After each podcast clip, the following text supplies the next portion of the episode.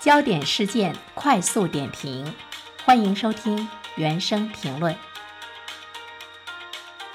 最近呢，我们看到教育部在答复关于改善炒作学区房、保障教育资源共享的建议时表示，下一步呢，教育部会研究制定关于构建优质均衡的基本公共教育服务体系的意见。并且从根本上来解决择校热的问题。我想，当我们看到这个意见的时候呢，很多的老百姓都是欢欣鼓舞。我们期待着能够有一个优质均衡的公共教育的服务体系，可能即将来到我们的生活中。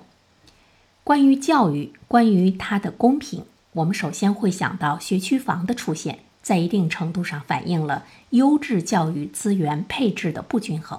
校际间的办学质量存在着巨大差异的问题，所以说人们愿意买优质的学校周围的学区房，那么有钱的人就能让孩子去接受更好的教育，没钱的人的孩子就没有资格和权利进入到这样的学校中去学习。所以说这里面就出现了一个教育资源失衡的问题，也出现了学区房越炒越热。使得大多数老百姓买不起学区房的问题。那现在政府注意到这个问题之后呢，逐步的来采取一些措施，也更好的来完善政策的保障的措施。一方面呢，它要缩小区域校际之间的差距，当然也在缩小不同的群体之间的差距，推进义务教育的优质均衡和城乡一体化的发展。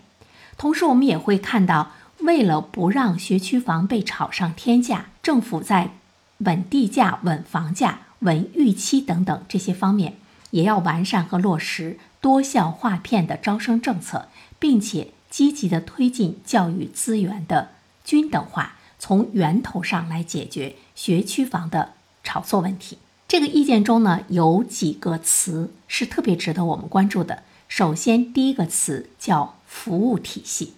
政府要构建这样一个优质均衡基本公共教育的服务体系。那么这里面就是在向我们传递，教育均衡的发展首先是政府的责任。一方面，教育均衡的发展应该成为政府发展教育，特别是实施义务教育的指导思想。另外一方面呢，在资源的配置中。在政策的制定以及宏观调控等行政的决策中，要体现教育均衡发展的思想。同时呢，在今天的市场经济的条件之下，政府要为社会和教育发展建立一个公平的规则。我们说市场经济，那么这个房子的价格是由买卖双方来决定的。那我们为什么要对学区房要有一个政策的调控呢？这就是政府要为社会和教育的发展建立一个公平的规则，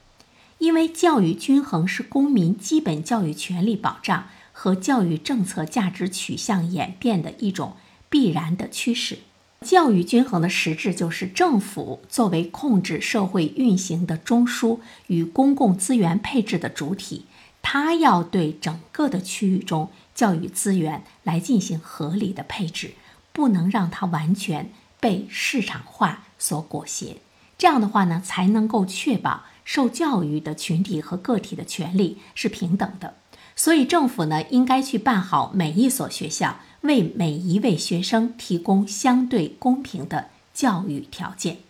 政府要在优质的教育资源均衡方面，要积极主动的去承担起他的责任。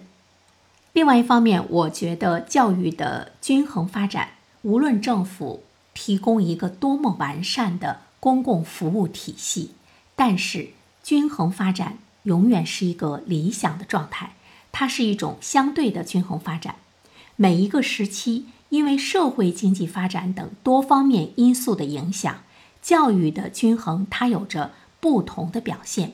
教育的均衡呢，它是由均衡到不均衡。再到均衡，不断螺旋式上升的一个循环发展的动态。所以呢，均衡发展它是一个相对的概念，不是绝对的概念。我们老百姓也要用一种理性的心态来面对今天所提出来的教育的均衡的发展。它不是一个绝对的状态，而且它是一个长期的，是一个动态的，同时它是一个辩证的发展的过程。我们也要给他一个时间去慢慢的改变。当然，教育均衡它是社会进步的一个重要的标志，但是我们要知道它是相对的，它是具体的，同时它是发展的。更要深刻的认识到呢，绝对的教育均衡是不存在的，而且。也是不现实的。当然，教育均衡发展它是一个新型的教育发展观，它的实质呢是代表着最广大人民的一个根本的利益，它的核心是去追求教育公平。但是，我们依然要说，教育均衡发展是一个境界，是一种理想。但是，只要比以前做得好，比以前有了更多的提升。整体的教育水平在螺旋式的上升就可以了。当然，我们也期待着教育部研究制定的这部关于构建优质均衡的基本公共教育服务体系的意见能够尽早的出台，能够更好的惠及大多数的老百姓。